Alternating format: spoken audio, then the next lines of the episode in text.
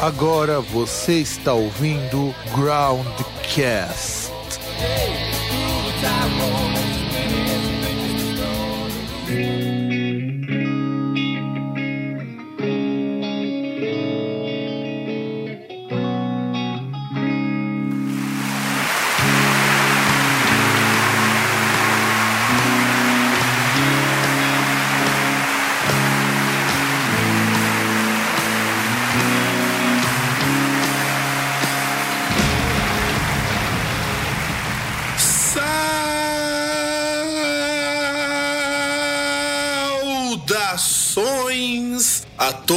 meus ouvintes e ouvintas e demais seres não reptilianos que escutam este programa. Estamos de volta com um dos seus programas favoritos, acredito eu, que é o Groundcast Entrevista. Dessa vez com uma banda recorrente, mas não com um cara recorrente. Estamos entrevistando mais uma vez o Impéria, que participou do sexto programa de entrevista e está voltando no programa de número 28, ou seja, só 22 programas de diferença. E estamos dessa vez, primeiro eu entrevistei o Felipe agora vou entrevistar o outro irmão da banda, o Flávio, baterista, compositor e qualquer outra coisa, eu acho que você deve ter outras funções da banda, o senhor Flávios. Boa noite, Fábio. Obrigado pelo espaço. É um prazer participar do, do Groundcast mais uma vez. Como pela banda Impéria, né? Agora eu, né? Outra vez foi o Felipe que deu a entrevista. Mas é um, uma mídia que a gente segue e é, é um prazer estar participando do, do seu programa. Né? É, eu fico feliz pra caramba, porque é, é o que eu falo, falei pro Felipe, vou repetir aqui pra você também. Uma das coisas mais fodas de entrevistar amigo é que a gente sabe tanta coisa e tem tanta coisa que você não sabe nem por onde começar, que eu acho uhum. que, é, que, é foda. É foda. É, é mesmo tempo que é legal porque você não precisa se preocupar com o que você vai falar, ao mesmo tempo também é foda porque é, a gente troca ideia sobre uma porrada de coisa diversas vezes. A gente acompanha um que o outro fala aqui e ali. Inclusive, tanto você quanto seu irmão me dão uma, uma força com o meu projeto de música experimental, que é ruim pra caralho, mas alguém pelo menos apoia, então eu já fico feliz. E. É, que é, é, é, tranquilo porque é legal assim, às vezes tem, tem muitos é, é amigos aí que a gente fez nessa nossa jornada aí, né? No, então acaba virando amizade. Então, mesmo quando você vai gravar uma entrevista, fazer alguma coisa, tem mais assunto antes do que durante a entrevista, né? Por, por, por causa da amizade que a gente acabou criando com muitas pessoas, aí, ainda bem, né? Não, isso, com certeza, com certeza. Só tá faltando agora uma porção de torresmo e umas cervejas, né? É. É, é só. É, também pode ser uma tônica com limão que tá beleza. É, também, né? Pode, pode ser também, afinal de contas, estamos em tempos em que beber já não é mais uma opção. Então, é bom dar uma, é, é bom dar uma segurada. É bom dar uma segurada. Por, porque, afinal de contas, agora que o senhor é papai, né? É, é verdade. Então, tem, tem que mais dar uma experiência pra, pra conta. É uma, realmente uma experiência que mudou minha vida, né? Agora que eu tô começando a. Faz um vai, com uns dezembro eu já tava voltando a rotina da banda com mais força, né? E foi legal que a gente planejou a gravação das músicas que a gente tá lançando agora, né? Tem Liberte Seus Instintos que a gente acabou de lançar e tem a O Silêncio que a gente vai lançar daqui um mês, dois meses mais ou menos, que ela tá praticamente pronta também, mas a gente fez o processo de gravação é, ser exatamente no período que eu estaria afastado da banda, é, então eu fiquei, já tinha gravado a bateria em março do ano passado e aí até período de foi mais ou menos em final de, de maio para junho do ano passado que eu me afastei da banda.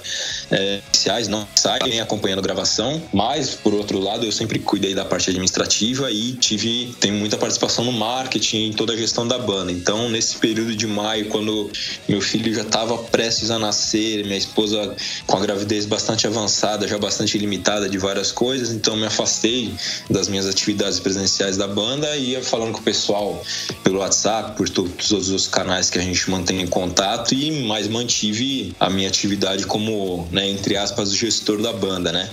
E aí no finalzinho de novembro que a gente deu uma passada aquele baque inicial dos primeiros meses do bebê chegando e aí que eu comecei a retornar às atividades presenciais da banda, né? E agora a gente já tá ainda capengando um pouquinho, né? Às vezes chegou atrasado no ensaio quase toda semana, é, tem algumas tarefas que tive que compartilhar com, com os colegas de banda, graças a Deus eles entenderam e também estão ajudando bastante.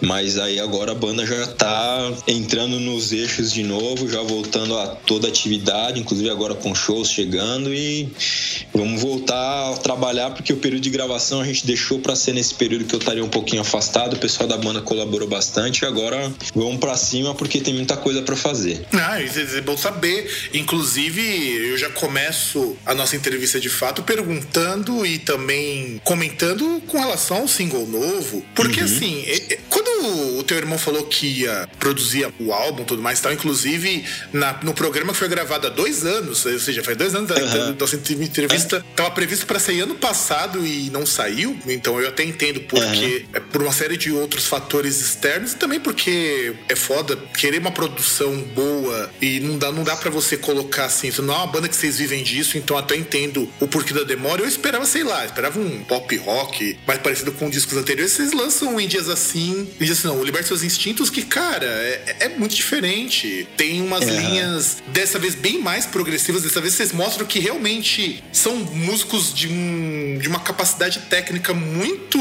muito avançada. Dá pra perceber que deu uma amadurecida legal na banda. Comente como que foi a produção dessa música, como que é a produção da outra música que ainda vai sair, que eu ainda nem ouvi, mas já deve, ter sido, deve ser foda pra caralho. Então, aí é, é, que tá o ponto, Fábio. Justamente pelo fato da gente ser uma, uma banda independente e não ter pressão de gravadora, que não tô falando que é ruim, né? Mesmo tempo que você tenha pressão de gravadora, você tem uma injeção de dinheiro ali que faz a coisa movimentar muito mais rápido. Ah, o nosso processo de gravação ele é lento, é, a gente não tem uma preocupação de data. Obviamente que a gente já queria ter feito o lançamento de alguma coisa antes, né? Porque se a gente for contar o lançamento do Indies assim, foi em 2011. Então já fazem, já faz aí seis anos que a gente não lança material novo. E isso, de certa forma, é muito ruim, né? Mesmo porque a quantidade de boas ideias e ideias novas que a gente trabalhou nesse período daria sim para ter produzido um álbum novo, né? Só que, como você mesmo falou, a gente conseguiu alcançar uma evolução muito interessante, tanto no nosso som, né, que reflete aí na música nova, todo realmente tem falado, pô, tá muito diferente o som. E a gente fica feliz de ouvir isso porque realmente a gente trabalhou para que isso acontecesse. A gente queria que ficasse evidenciado realmente uma evolução é, e uma mudança na sonoridade da banda.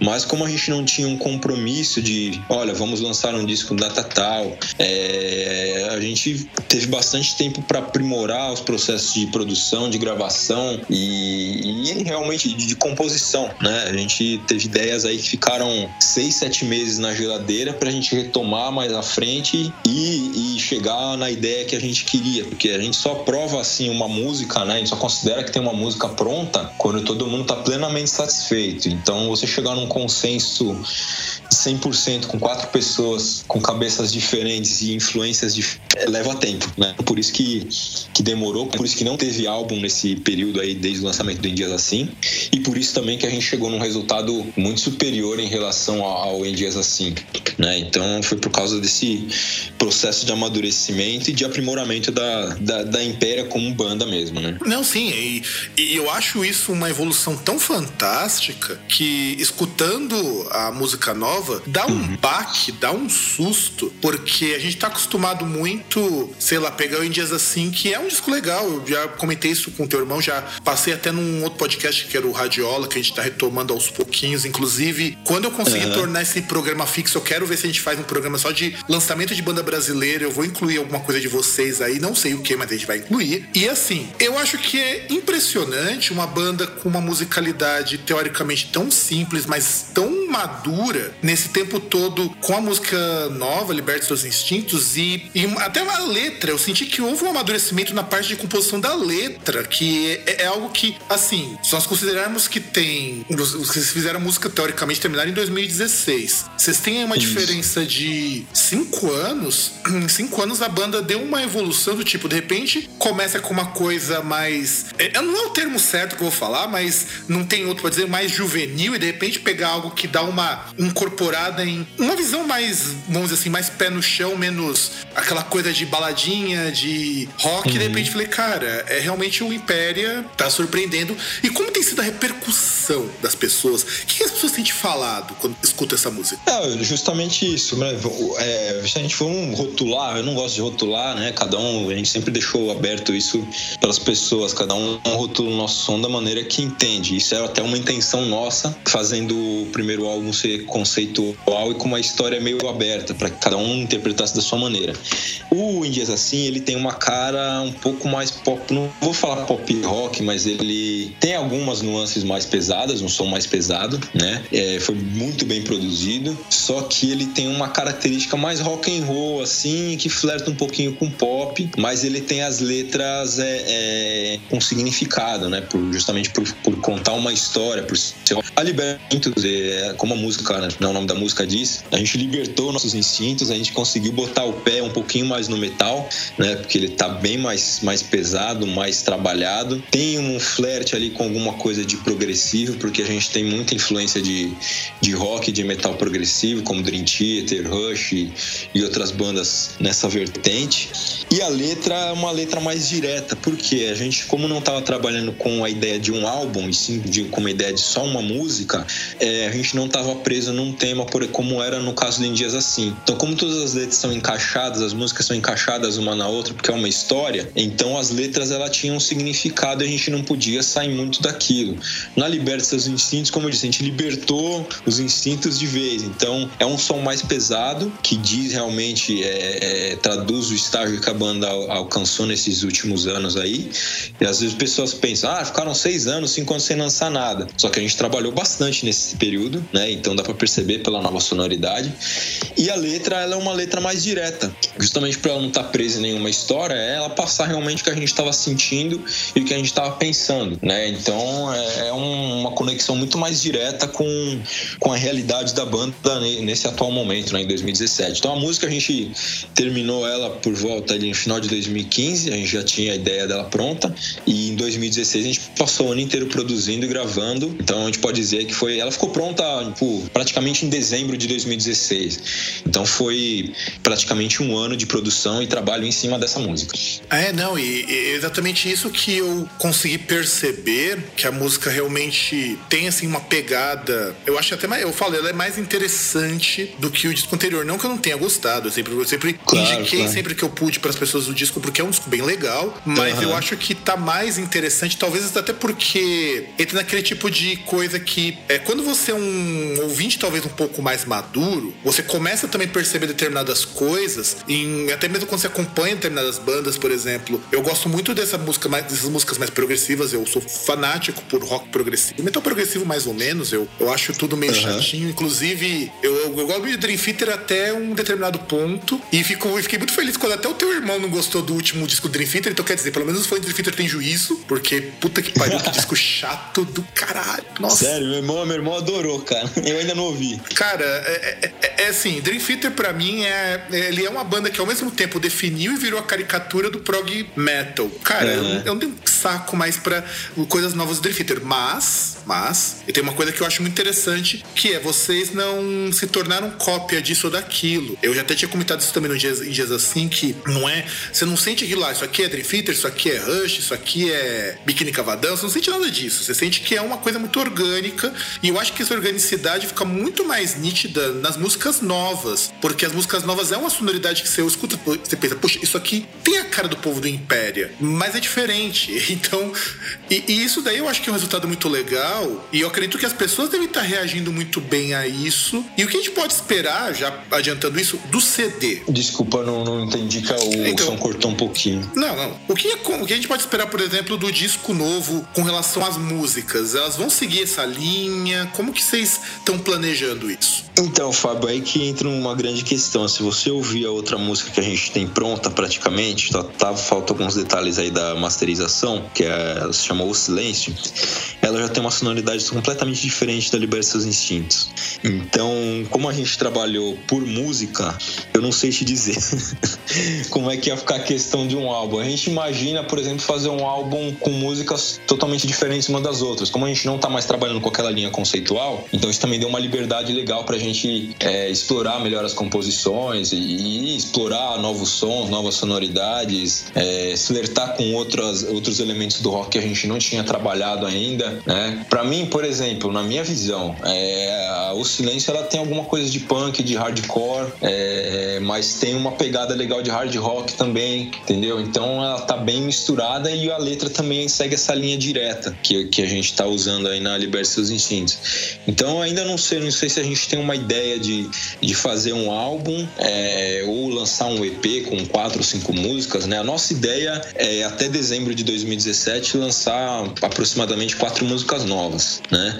Tem a Liberte Seus Instintos que a gente acabou de lançar agora em fevereiro, tem o Silêncio que está praticamente pronta e a gente tem aí por volta de 15 ou 20 músicas que estão na incubadora, é, faltando aquele detalhe final para finalizar e gravar. Então é bem provável que até o final do ano a gente consiga ter aí mais duas, até mais músicas prontas, mas nesse momento a gente está focado em trabalhar música por música. Não sei se de repente quando a gente tiver umas 4, 5 músicas a gente lança um EP com todas essas músicas ou deixa como música mesmo, né, música individual, ou se de repente aparece uma ideia da gente é, conseguir unir tudo isso aí e fazer um álbum, né? Mas a gente não tem essa ideia assim agora, pelo menos nesse momento de, de ter um álbum novo, né? Realmente com um conceito de álbum, né? Hum, é, isso eu entendo.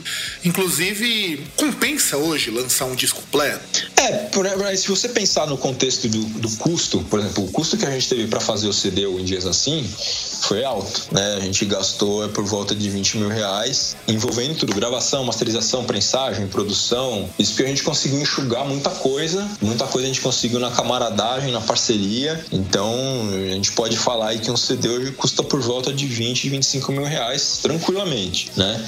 Você fazer o lançamento de uma música individual é um custo irrisório perto disso, né?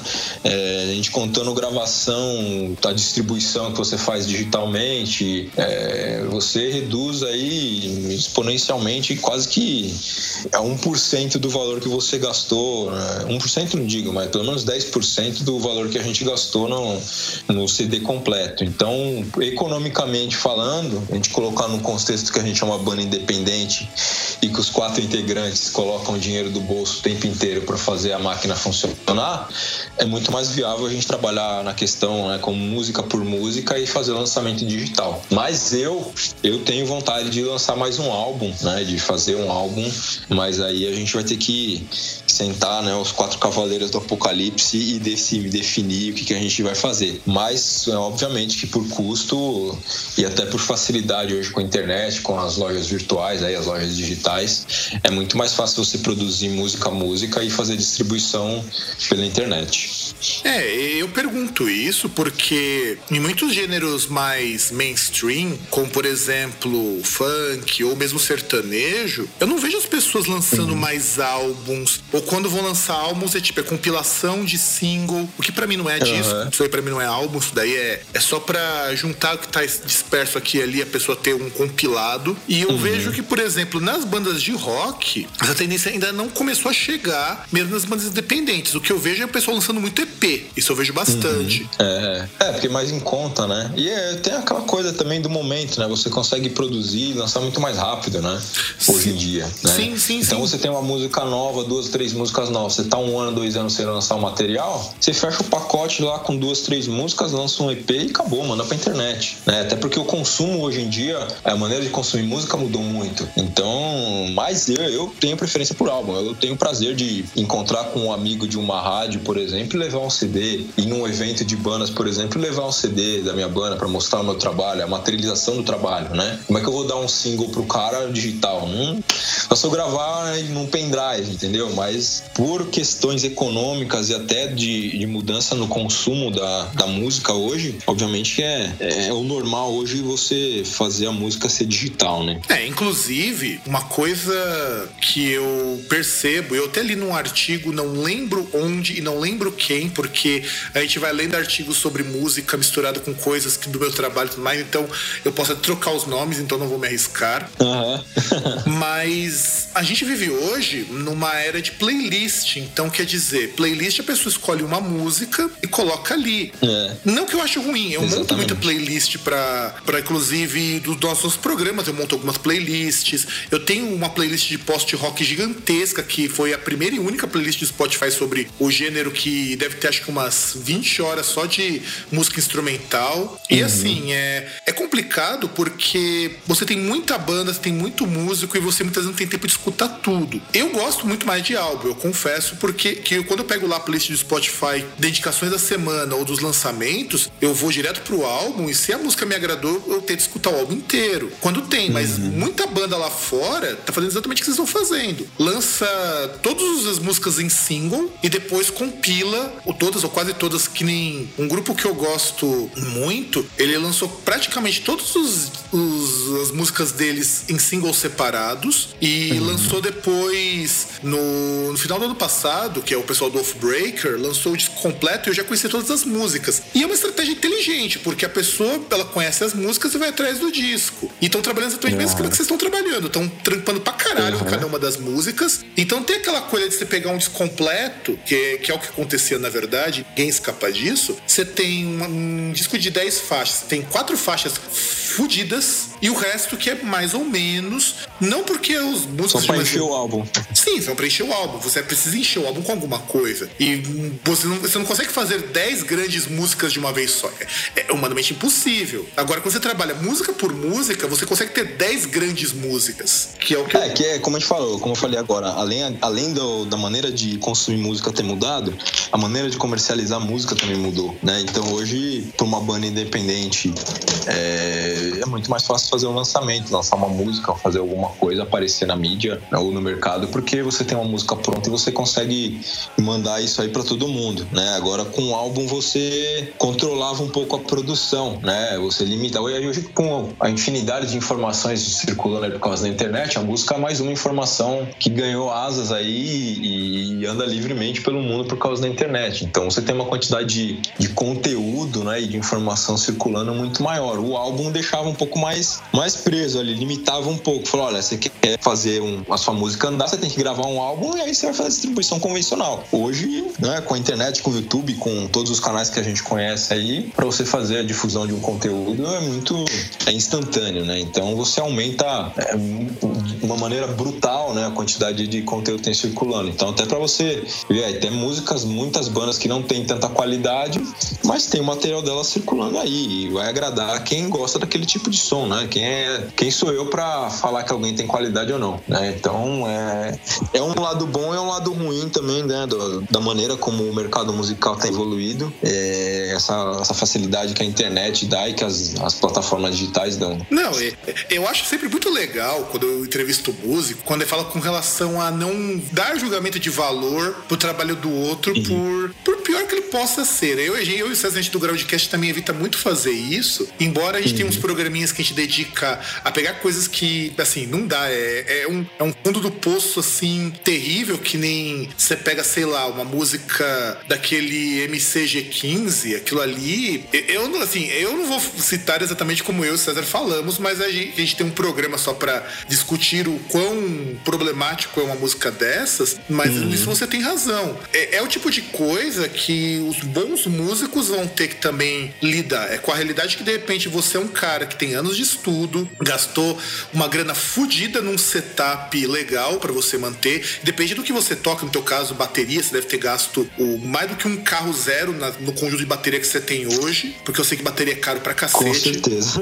E bateria tem aquela coisa Estudo, de. Estudo, equipamento. Sim, sim. Eu, eu tenho um amigo meu que era baterista da banda que o meu irmão tinha, que inclusive lançou um vídeo esses tempos que tá muito legal. Ele, uhum. só num prato de bateria, ele gastou mil reais. Um prato. É, por aí não. Agora, nesse período que eu fiquei afastado aí, entre aspas, da banda de férias, é, como a gente não tava tendo shows, nada, a gente tava preso no estúdio fazendo masterização e tudo mais, eu aproveitei e fiz um, um upgrade no meu set de pratos, né? É, também gastei uma grana violenta e, assim, muitos pratos eu troquei, consegui fazer trocas até certos pontos vantajosos, trocando pratos de linha inferiores que eu tinha por linhas superiores, alguns eu tive que fazer volta em dinheiro, outros eu comprei, mas investimentos que você faz em equipamentos para você manter tem uma qualidade, é, é muito grande. E aí tem até ó, te cortando e indo mais longe, a gente tava falando de, de, de qualidade de música, né? Só que a música ela é um fator cultural, né? Inclusive de divisão de, de pessoas, de grupos, né? O que para mim é, é uma maravilha para pessoas que,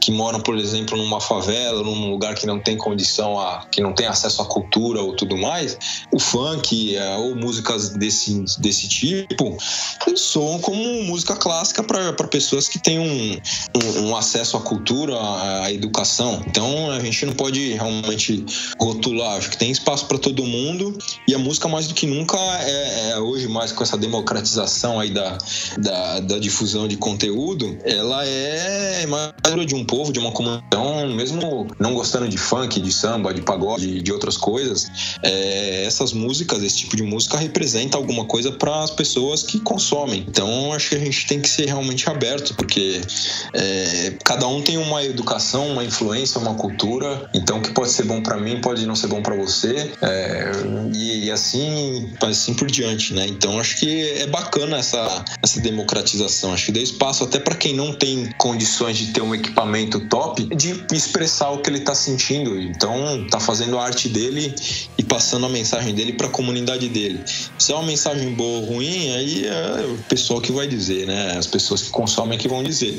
Claro que a gente tem discernimento, a gente sabe que tem realmente algumas letras aí que eu não assumiria e não acho legal passar adiante. Mas para a cultura de determinadas pessoas, para a representação cultural que aquele grupo que está recebendo aquele conteúdo tem, é válido. Então a gente tem que respeitar isso, né? Apesar de, de gostar ou não, né? Mas eu acho que como a gente vive hoje num mundo cada vez mais conectado e que, com menos barreiras entre é, classe alta e classe baixa, né? É, por causa da internet, então acho que toda a movimentação cultural, toda a expressão cultural, ela acaba sendo válida e acho que tem um valor muito grande, porque você encurta essas barreiras que, que por muitos anos a gente teve, esse, essa dificuldade de acesso às camadas mais baixas. Então acho que é sempre interessante a gente escutar o que as pessoas que têm menos que a gente têm para dizer, né? Porque graças a Deus eu, vim numa família que não vou falar que tem dinheiro, mas nunca me faltou nada, consegui estudar, consegui fazer faculdade, é, tenho condição de, de manter minha família, é,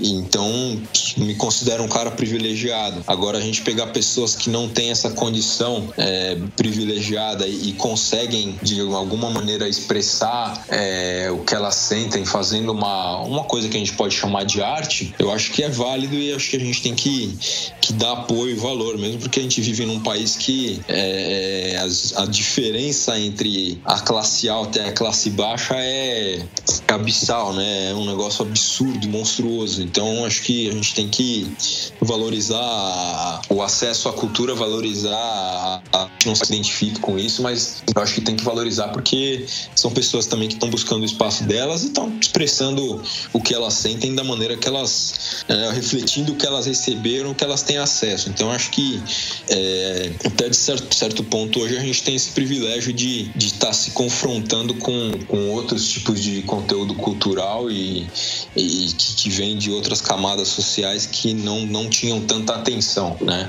Independente de gosto ou não. Aí a gente entra num outro capítulo, né? Olha, de, depois de tudo isso, eu, eu fico imaginando é, que a gente, inclusive, já subverteu a entrevista estamos quase transformando num programa regular do Groundcast comentando sobre música, porque a gente falou uhum. muito disso quando a gente comentou lá muito tempo atrás, num podcast que a gente falava de qualidade musical, que a coisa não era bem assim. Uhum. E, e, assim, é, uhum. eu fico super feliz porque é, é isso que é a entrevista do Groundcast. A gente transforma entrevista em programa regular, programa regular vira qualquer outra coisa. E, e é importante, eu acho que isso é importante de ser dito, de ser colocado sempre que o problema da qualidade musical está muito mais atrelado ao acesso, muitas vezes, e que você tem uhum. coisas boas nessas coisas até mais, vamos dizer assim, é, questionáveis. Eu, eu, eu, uhum. entendo, eu entendo sempre o seguinte: as pessoas elas amam e idolatram bandas como Rolling Stone, que de repente o cara faz uma canção sobre uma mina dá para ele e ele ficar satisfeito pra caralho com isso.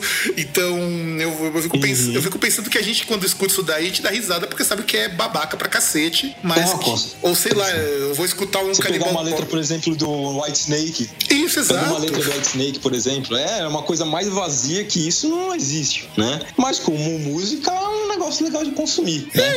Mas uma, coisa que eu acho bacana, por exemplo, do, do teu programa é que você entrevista músicos de vertentes diferentes. Então isso é uma coisa que até é, fazendo um paralelo com o que eu estava falando, isso é legal porque a gente tem várias, vários tipos de cultura envolvidas, vários tipos de mensagem envolvida, vários tipos de, é, de produto cultural que é a música de, é, envolvidas, né? Totalmente diferentes. Um cara de metal, um cara de, de new metal, um cara que faz mais rock, um cara que flerta com, com pop rock, entendeu? Então isso é legal porque é, isso é cultura, é música, música é cultura. Então é, é, é, é interessante porque a gente consegue, dentro de tudo que a gente está falando, o teu programa também ele está dentro desse contexto de, de difundir diferentes conteúdos. Então, pra gente pegar, eu posso pegar alguma banda que você entrevistou eu não gosto do som, mas tipo, não vou falar que é ruim, né? Eu não gostei, não me atingiu da maneira que, que um, um outro tipo de som atinge, porque eu não, gosto daquele tipo de música, mas não vou falar que é um material ruim, que é uma música ruim. Então, acho que até dentro desse contexto todo aí que a gente falou de da internet ajudar a difundir conteúdo, eu acho que o teu programa também entra nesse contexto porque você manteve uma linha aí, além de abrir o debate além da música, é, você também conseguiu trazer é, à tona músicos e, e, bandas de estilos totalmente diferentes. Então isso eu acho que é muito bacana, eu fico até satisfeito de fazer parte disso, porque eh, uma coisa que ajudar a mudar muito o nosso país é a cultura, a música. Então, eu acho que é, é gratificante você ter a condição de, de poder fazer música hoje no Brasil, apesar de tudo que a gente passa, né, das condições adversas que você tem para fazer música, seja de estudar música, seja de ter acesso a bons instrumentos. Então, é, realmente, acho que a gente, eu e você, somos privilegiados, porque a gente consegue trabalhar com o que a gente gosta e a gente consegue difundir conteúdos diferentes e, fazer né, conteúdos diferentes chegarem aí a milhões de pessoas através da internet. É, é, não, sim, sim. Na verdade, o, o intuito quando a gente montou o Groundcast, eu e meu irmão, era tentar fugir um pouquinho. Aí eu vou ter que citar nomes, que é uma coisa que eu não gosto muito no programa. Fugir muito do Chicotada, que é aquele, que é aquele site maledeto que você percebe que é uma visão tão, tão ruim do, do que, que é rock e tudo mais tal. Inclusive, eu fico sabendo por fora que nem as bandas bandas curtem muito serem divulgadas por lá, mas não tem muita opção porque é o veículo que tem mais acesso. E assim, de repente a gente começa a perceber, dentro da realidade musical, que existe um espectro muito grande. Eu falo que assim, muitas das bandas que eu entrevistei no, no Groundcast não são bandas que eu normalmente ouviria, porque, como falando, New Metal, por exemplo, não é um estilo que me apetece muito, embora eu goste muito do Deftones, eu acho que é uma banda do caralho, Deftones. Eu gosto muito do começo do New Metal, eu acho que tem coisas muito legais. O teu irmão mesmo já falou algumas vezes que gosta de umas coisas desse, dessa, desse comecinho também que era o, o, novo metal. Eu acredito que você não deve fugir muito disso, de pegar alguma coisa que no comecinho era até interessante, depois ficou uma porcaria. E, e isso que a gente tenta abrir, porque, poxa, eu não escutaria no metal, eu não escutaria é, trap, que nem foi quando eu entrevistei o Where's Rich, não é um estilo que eu particularmente gosto muito, mas eu achei interessante ouvir o que essas pessoas têm a dizer e ver que são trabalhos bem legais. A gente, é, é aquela coisa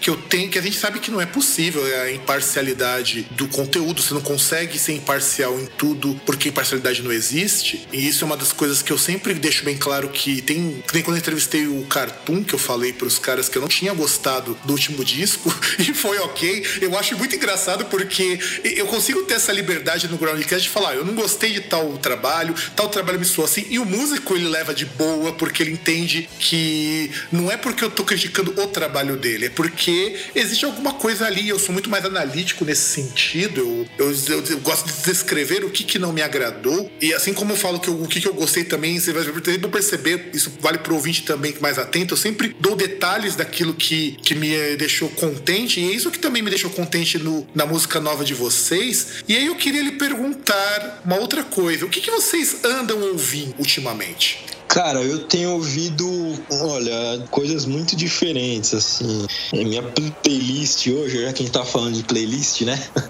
Ontem, por exemplo, eu tava lavando louça e tava ouvindo Grand Funk. Bom. Eu gosto muito de Grand Funk. Bom, depois bom. eu pulei pra Soundgarden, depois eu fui pra Beatles e depois eu voltei pra Grand Funk. E ah, aí eu vi um pouquinho de Dream Theater também, mas coisas assim do primeiro álbum ali, do segundo álbum.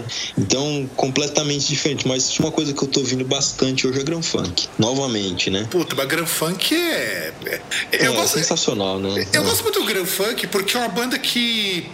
Do mesmo modo que muitas bandas da década de 60, quando você não tinha o rótulo rock bem estabelecido, você pode escutar uma música que é um country do mais reaça do mundo e depois escutar um rock fritado com o Grand Funk e, e é foda, é foda, cara. Eu acho não, a voz do, do, do McFarlane né, é um negócio absurdo, né, cara? Ele tem uma voz de negro, né? É, ele tem umas pegadas de soul ali, principalmente na. Ah, não vou lembrar o nome da música que eu tava escutando ontem lá, mas ele tem umas pegadas de, de funk, de soul, que é um negócio assim que você imagina que é um negro cantando, né? Porque ele tem uma voz característica. Aí você pegar um cara loiro, cabeludo, que não tem nada a ver, mas a voz dele, o timbre de voz dele é, é de negro mesmo, de, de negro de jazz, de blues, né? De, de, de, de soul, né? Que é aquela música tradicional americana, né? O soul americano. Então é um negócio assim absurdo. E a música deles é um, negócio sensacional, porque eles vão do rock mais agressivo, flertando com o soul por causa da voz dele também. Aí tem umas baladinhas, é, uma,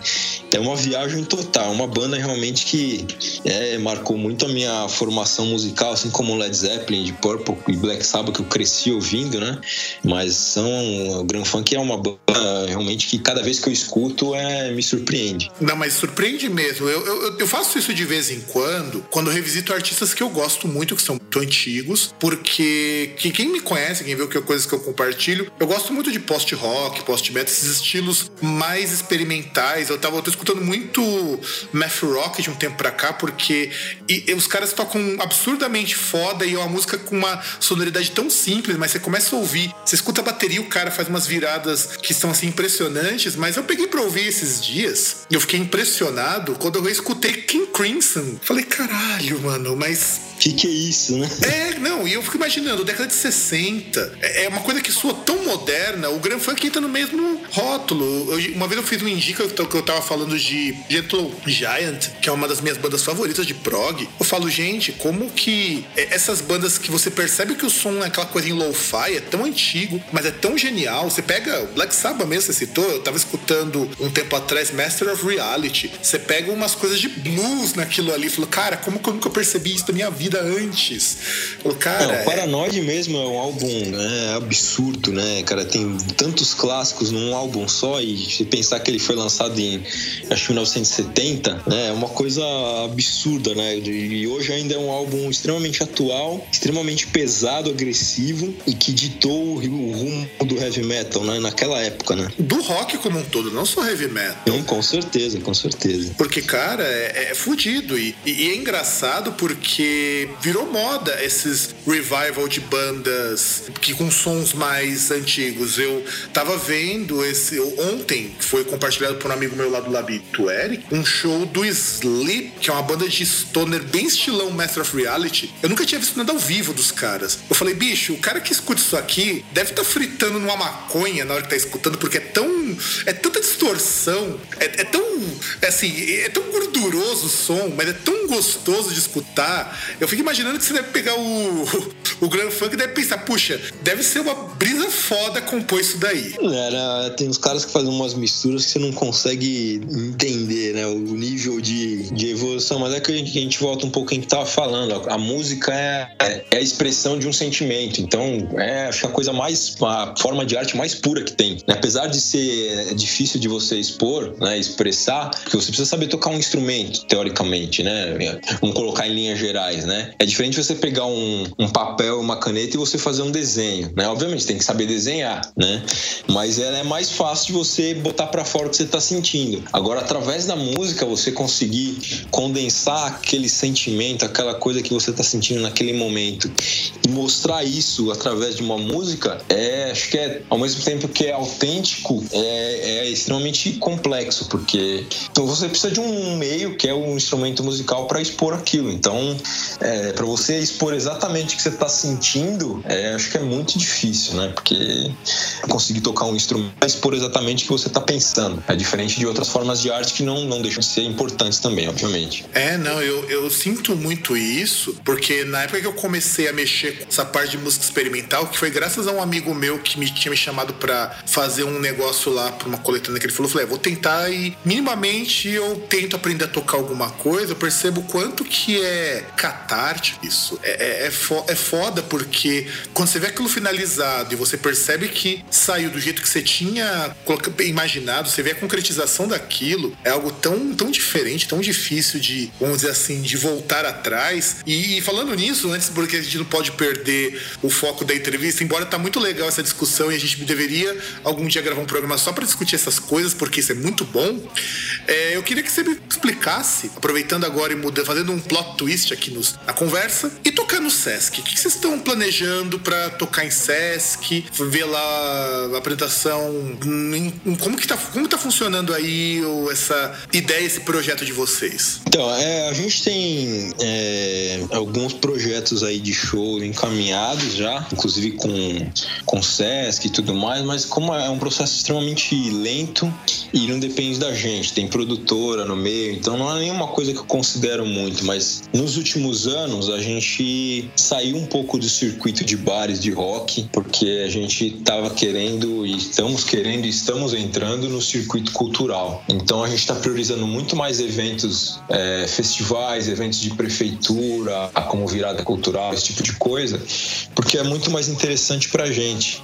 Porque os bares de rock a gente praticamente já tocou em todos os bares aqui de São Paulo e é uma coisa que assim o público vai lá para beber, vai lá para ver mulher, não vai para ver para consumir música.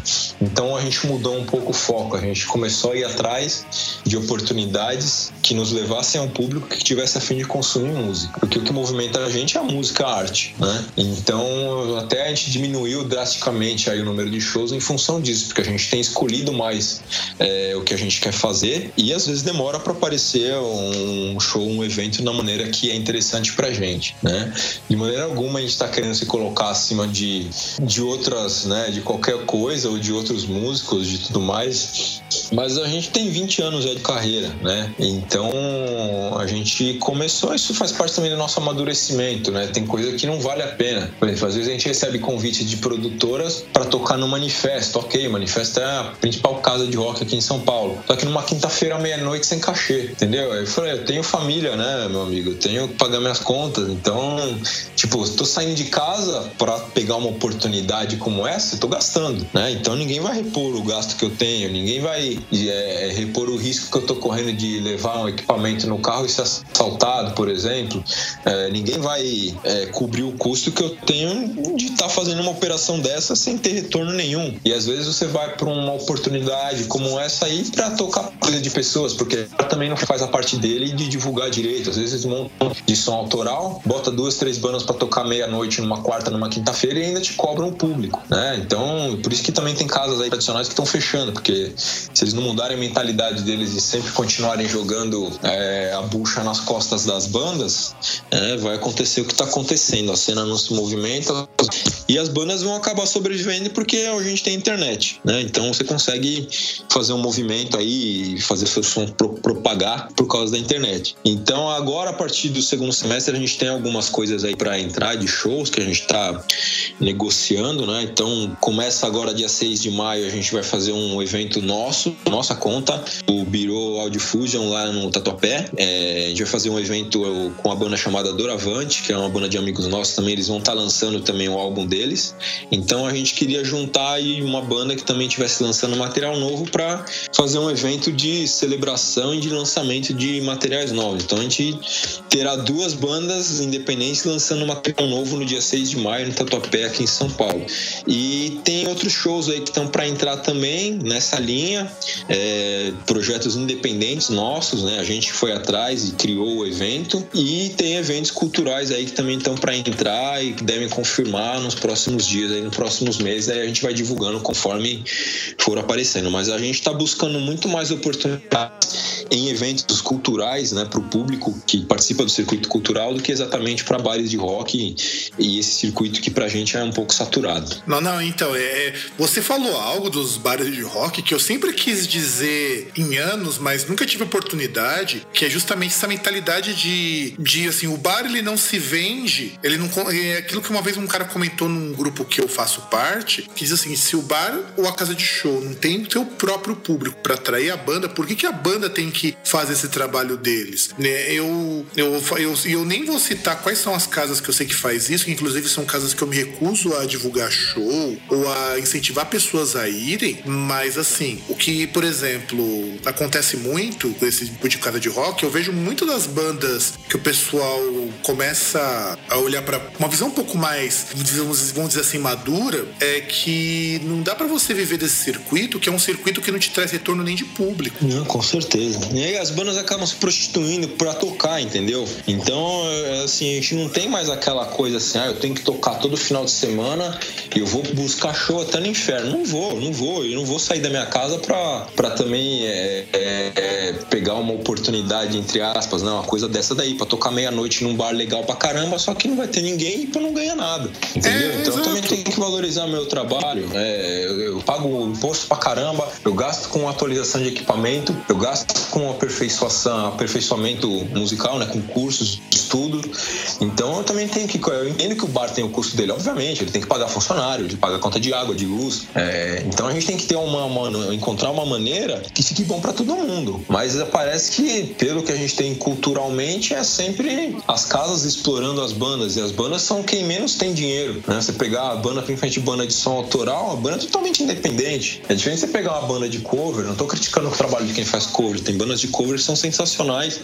Conheço diversas bandas e que pessoas que realmente que fazem a carreira tendo bandas cover, né? E vivem disso e vivem bem. Mas não é a nossa pegada. Mas assim, é, tem que ter espaço para todo mundo e, e, os bares também tem que entender que as bandas são quem, quem menos tem recurso, né? Então a gente precisa que, que os bares também se abram, é, abram a cabeça, mudem a forma de, de gerirem, de, de tocarem os seus negócios para que todo mundo possa ter oportunidade, inclusive eles. Eles saírem dessa, dessa coisa, esse circuito que é só de banda, é, é, banda cover, que eles gostam de colocar. Você pega bares aí que trabalham com três, quatro bandas, você não entra no esquema e é eles ganhando dinheiro, as bandas ganhando dinheiro para ficar sempre tocando a mesma coisa e o público também que não evolui, que só quer consumir a mesma coisa. Então criou um ciclo vicioso aí que é, é bom para meia dúzia e, cara, ninguém entra, ninguém sai e o público também não consegue perceber que tá enrolado nesse, nesse meio aí vai ficar ali sempre consumindo a mesma coisa, com as mesmas bandas, ouvindo as mesmas músicas e. Entendeu? Por isso que o mercado musical brasileiro não, não anda. Eu tava conversando com meu irmão esses dias, ele falou que teve a oportunidade de conversar com um músico que, que morou alguns anos nos Estados Unidos. Ele chegou agora no Brasil, depois de muitos anos estudando e trabalhando lá, e ficou espantado com a condição da cena brasileira, entendeu? Que o cara não consegue formar uma banda para você fazer um show, e aí tem essa putaria de, de bar é, querendo ganhar em cima do músico, é, o público que também não se interessa, é um público preguiçoso, né? Que, que não tá afim de buscar coisas novas, é viciado, né? E então fica inviável. Chega uma hora que o músico aí você pega outras bandas aí que jogaram a toalha, por exemplo, né? Que pensar apresentações e os caras abriram mão, jogaram a toalha e falaram, velho, não dá, a gente tá tantos anos aqui sobrevivendo, fazendo um puto esforço para fazer um trabalho de qualidade, para levar o nosso som, só que não dá para levar desse jeito, né? A gente ainda não chegou no nosso limite. De repente, a gente também está na nossa maneira de atuar, né? Como eu falei para você, e mas mesmo assim tá muito difícil, né? Não, não, você não tem um retorno, né? Você trabalha na arte por causa do, do seu tesão pela arte. É, outro dia eu tava falando com um amigo meu aí de uma rádio aqui de São Paulo, é a Rock Nation, que é uma rádio também muito bacana, que, que dá muita oportunidade para as bandas independentes. E ele tá falando, cara, a gente faz as coisas por amor à arte, não porque eu tô esperando um retorno financeiro, mesmo porque ele também trabalha com a maioria do trabalho dele é de banda, com bandas independentes. Então ali é todo mundo duro, trabalhando, um dá um pouco, o outro dá um pouco, pra gente fazer a cena independente se movimentar, ter espaço para todo mundo, ter sons novos. O seu programa, por exemplo, é muita oportunidade para bandas independentes, então é uma maneira da gente né, se manter é, é, fazendo a cena se movimentar. Mas é muito complicado você trabalhar com música no Brasil tendo esse contexto que eu falei. É um contexto, um ciclo vicioso que ninguém consegue sair, né? Ninguém consegue enxergar além disso. E... Só que tem gente que ganha dinheiro com isso. Então, dane-se o resto, né? Ah, sim, sim, sim, sim, sim. Inclusive, eu conheço muita gente que hoje tem banda e consegue ver de som autoral, mas porque eles estão ligados em outros tipos de cena. O... Tem, um, tem um pessoal que eu acompanho um bocado, que é o pessoal do IAM Terra Nunca Me Pareceu Tão Distante, que lançou ultimamente um single que eu particularmente não gostei muito, os caras vão participar no festival com banda grande. E como que os caras participam? Porque é, é aí que a gente entra na, na, questão. Você tem, por exemplo, um lugar que eu acho maravilhoso, só que é muito fora de mão para pessoas desprovidas de transporte próprio, que é o meu caso que é o Casa da Mancha, a Serralheria, que são locais que abrem para essas bandas independentes, mas que o público é muito reduzido e às vezes o público não compensa. Por exemplo, eu sei que o Império é uma banda que o tipo de gasto que vocês têm é muito maior do que uma banda que é uma dupla, como é o caso do Eterno que pareceu tão distante. Ou você pode fazer que nem os amigos do Labirinto, que o Eric, que é o guitarrista e dono da banda, é dono do estúdio onde eles ensaiam e é dono do lounge onde eles de vez em quando tocam também. Então quer dizer, quando você tem recursos, você tem meios para poder fazer fazer isso movimentar, você consegue fazer um pouco a diferença, mas é algo muito incipiente, não é algo de proporção que atinge todo mundo que tá aí, sei lá, 20, 30 anos lutando com isso. Eu vejo isso com vocês do Império, eu via muito isso com as bandas de metal dos anos 90 aqui em São Paulo, que, porra, quem conhece, sei lá, o Pastore, que é um puta de um músico, nunca conseguiu nada de, vamos dizer assim, de grande destaque, não porque as bandas onde ele participou fossem ruins, mas porque você não tinha nunca tinha uma abertura para isso. Tanto que um dos trabalhos que ele faz, meu irmão teve aula de canto com ele durante um tempo, o cara canta aqui em São Caetano na festa italiana, porque o cara faz as, aquelas, aquelas partes de tenor. Então, porra, tudo bem, é um trabalho como músico, mas você não consegue um espaço para divulgar a sua música. O meu irmão com a banda dele também sofreu isso. Mas consegue... uma coisa que tá, tá acontecendo um pouco é que tá voando até, são pequenos eventos em pequenos espaços. Então isso tá dando uma certa movimentada na cena. Por exemplo, esse show que a gente vai fazer dia 6, é, foi uma iniciativa nossa totalmente. E o lugar é um estúdio que começou a fazer eventos, assim como é o Latitude, que é onde a gente costuma ensaiar. O cara criou um espaço de eventos ali e tá fazendo alguns shows com bandas, alguns eventos pequenos. E aí isso começa a movimentar. Então acho que pra gente vale muito mais a pena fazer um evento pequeno num lugar menor, mas que dá um espaço que tem uma maneira de você propagar, do que tocar numa casa grande renomada que vai me dar um, uma oportunidade de tocar meia-noite numa quinta-feira para não ganhar nada, entendeu? Então acho que vale muito mais a pena eu fazer um evento num lugar pequeno, por minha conta, tendo custo meu, é, só que eu sei que eu vou atingir um determinado público, entendeu? Eu vou ter um custo, beleza, só que eu tenho um, uma porcentagem. Tantos ingressos que eu vender para esse evento, eu cobri já o meu custo, então eu tô empatado. Então só para sair de casa, não ganhar nada e sair de casa e movimentar alguma coisa e empatar o meu custo, eu prefiro sair de casa, empatar meu custo e movimentar alguma coisa. Pelo menos eu tô revertendo isso em, em prol da minha banda. Então, acho que a pegada é essa. Ah, sim, sim. Aproveitando, comente mais desse show, desse mini evento que vocês vão produzir, qual que é o valor, como que chega no lugar. Eu vi aqui pelo mapa então, que são é, seis minutos do Tatuapé a pé, então já dá para chegar para é, quem é. desprovido de transporte próprio que nem eu. É, bem tranquilo para quem não tem carro, porque é perto da estação Tatuapé. É, eu não vou lembrar o endereço aqui, mas eu tenho que olhar no Facebook agora, eu esqueci o endereço. É, é o Audio Food, né? Ele criou um espaço ali para música dentro do estúdio e ele faz pequenos shows ali, pequenos eventos. E, e, e, a gente decidiu fazer lá o lançamento. Aí a gente chamou o pessoal do Doravante, eles também toparam porque eles estavam lançando material novo. E o ingresso é 10 reais, é um ingresso simples, barato. É, lá, tem, tem opções de lanche, tem uma tem hambúrguer, tem coisas bem legais. Assim, eles deram uma, uma incrementada ali no bar, né? Então você tem umas opções ali para comer boas e, e baratas, né? dentro desse, desse escopo aí de valor de 10 reais que é o ingresso. Então a gente decidiu, porque às vezes ele faz eventos lá e não cobra ingresso, ele deixou aberto. Falou, se você quiser cobrar ingresso, é, eu, tenho, eu tenho um custo, obviamente, que eu tô alugando o lugar, né? Acerta o número de, de ingressos vendidos, que compra lá na porta mesmo, eu já tô cobrindo esse custo. Então para mim ficou vantajoso para ele também, né? Então a gente tá fazendo um evento para divulgar duas bandas, duas bandas independentes de, é, lançando material novo e estamos divulgando um espaço bacana e novo também que tá começando começando a, a ficar forte aí em, é, na produção de pequenos eventos. Então acho que isso é válido. As bandas têm que buscar alternativas aí para essa falta de alternativa, porque é muito difícil você fazer um show numa casa grande, lotar é, e ter lucro e você cobrir o, o prejuízo do bar também, não dá prejuízo pro bar e você também sai satisfeito. Então eu prefiro estar num lugar menor com menos pessoas, mas sabendo que aquelas pessoas estão sendo impactadas pelo meu trabalho, porque escolheram estar lá com ingresso preço barato e um, tem uma estrutura bacana para receber. Então acho que é, é completamente viável para as bandas, né? Acho que a oportunidade, quem quer, cria, né? Então, do mesmo jeito a gente está buscando muitas coisas, né? muitas parcerias na internet para eventos, para shows pequenos. Eu acho que esse ano a gente ainda vai ter muita novidade. Uma coisa legal é que eu também consegui é, para esse evento o apoio de algumas rádios independentes, né? São são cinco, cinco rádios, um programa e a nossa assessoria de imprensa, né? Que, que é a Island Music, através do Romeo, que também está nos apoiando na divulgação.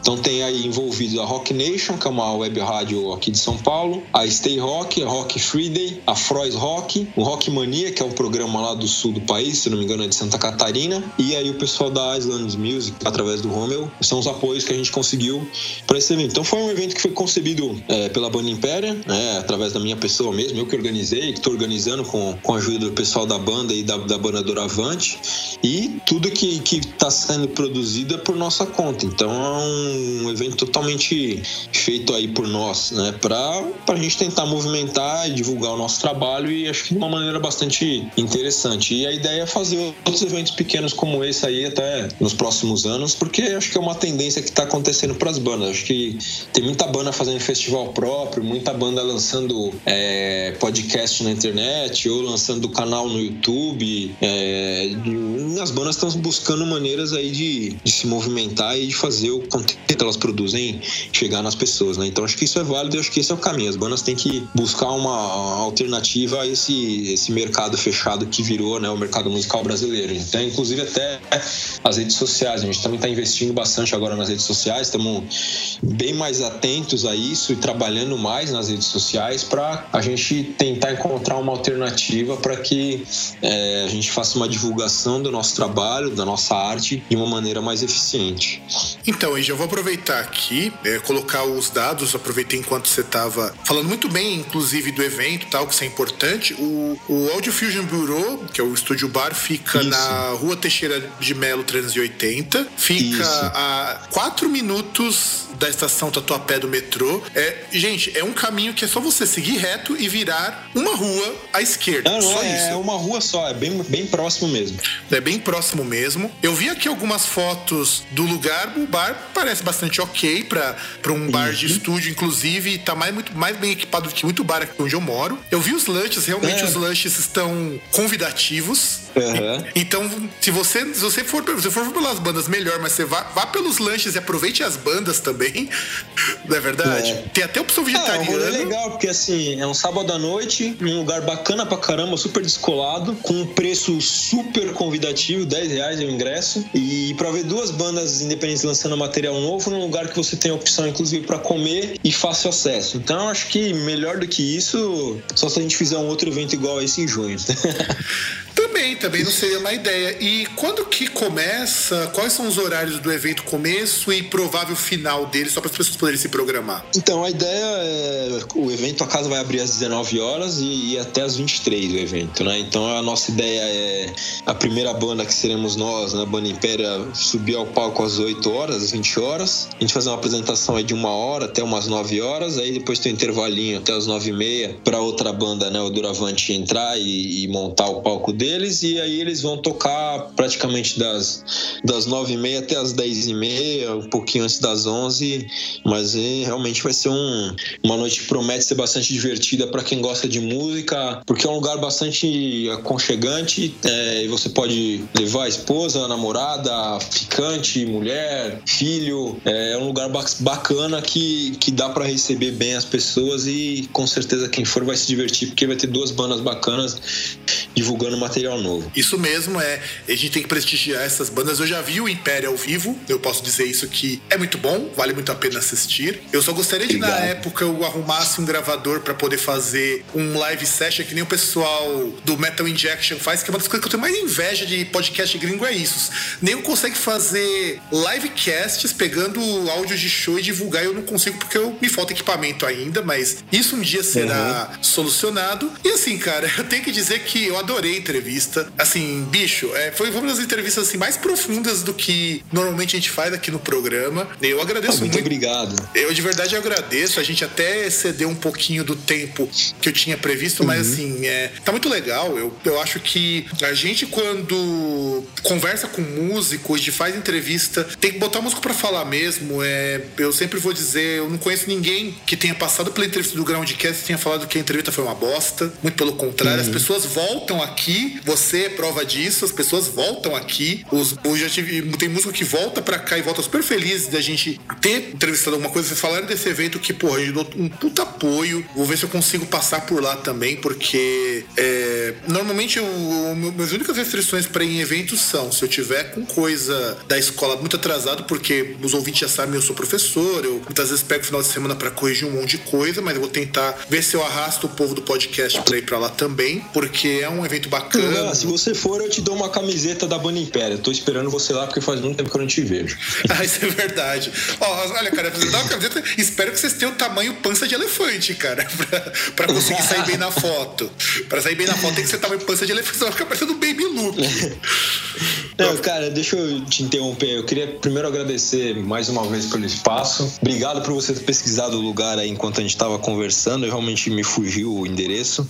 É, acho que o teu programa tem uma importância muito grande para a cena, é, porque assim como outros meios independentes, eu gosto de, de falar isso, tá dando oportunidade para as pessoas falarem o que pensam e para divulgarem o trabalho. Então acho que é, e o seu trabalho também é arte, porque você também tem amor no que você faz, tem é, consideração pelos músicos que você traz aqui. E acho que toda forma de diálogo, e a gente, como músico, como é, artista, não só eu, mas você também, é, é- é válido porque a gente está divulgando trabalhos novos, divulgando ideias novas. Então que isso é uma coisa que não tem valor.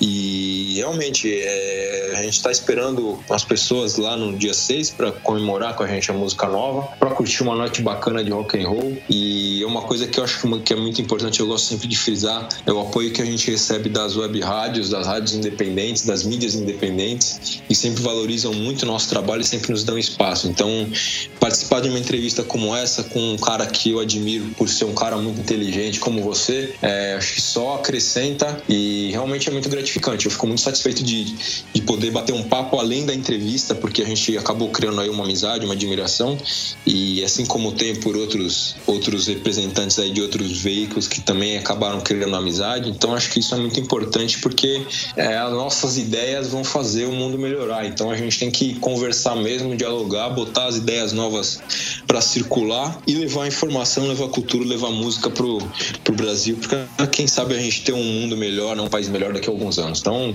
de coração te agradeço pelo espaço e tô esperando você lá no dia 6, assim como os seus amigos, os familiares, se você quiser levar. Mas se você for, tem um compromisso meu, vai ganhar uma camiseta da banda Impéria e a gente vai tirar uma foto nova aí para colocar no Facebook e, e tô esperando você e mais uma vez muito obrigado pela oportunidade. Olha, eu fico até emocionado de verdade é, pelo, pelas de verdade, é sério, é, é muito raro a gente aqui no Groundcast é, receber assim elogio do músico desse jeito. E músico é amigo também, né, Flávio? A gente, afinal de contas, não é só. é, eu fico muito feliz, é, tanto que é muito difícil a gente no, manter esse programa porque a gente tem que fazer isso com outras obrigações, com outras coisas. Você também com a banda. Agora você tem banda, trabalho, filho, esposa.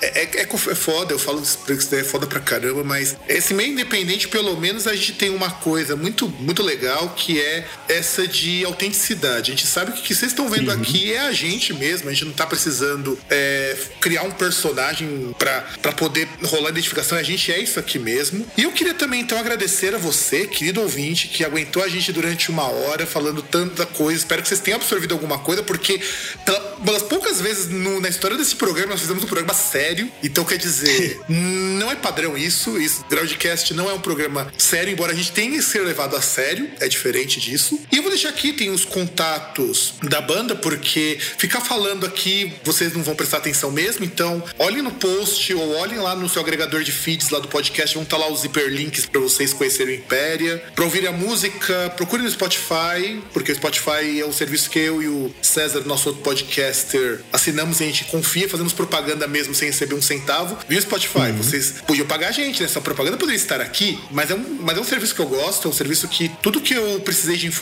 eles sempre me deram. Eu também quero muito agradecer, a gente nunca pode esquecer daquele que propicia esse momento de entrevista, que é a, aquele semi-carequinha nordestino chamado Romel, porque ele é o cara que, que traz isso daí, traz as pautas e a gente tenta ele marcar. É ele, ele que propicia eh, muitas dessas entrevistas. Também agradecer a você, ouvinte, afinal de contas, esse podcast é para vocês. Afinal, agradecer também ao Flávio por dispor do tempo dele, porque não é fácil. A gente sempre fala, a vida é muito corrida, mesmo a gente vai para diferir da gravação daqui, não é fácil. A gente dá um duro danado para tentar fazer as coisas acontecerem. E, é verdade. E é isso aí, galerinha. Eu acho que a gente, eu já falei demais também, acho que a gente já se alongou muito. Um, queria dar um, desejar um grande abraço para todo mundo. Apoiem as bandas independentes, porque elas são alternativas a esse marasmo todo de cover. Eu, eu por mais que eu não critique quem faça, que eu tenho amigos que já trabalharam muito tempo nisso. Eu sei que vocês não podem dizer que Brasil não tem boas bandas, porque você de repente só escuta as mesmas bandas ruins ou as mesmas bandas covers ruins, porque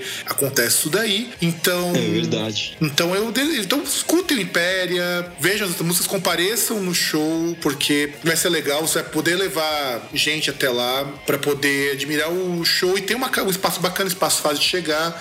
Eu já ouvi falar muito desse espaço em outras divulgações que eu vejo por aí que todo mundo fala muito bem desse espaço, inclusive tem 75 avaliações, eles têm 4.9 de 5, então quer dizer, é um lugar pica, uhum. é um lugar pica, então confiem que é um lugar que vale muito a pena. E é isso, gente, um grande abraço no coração de todo mundo e nos vemos na semana que vem.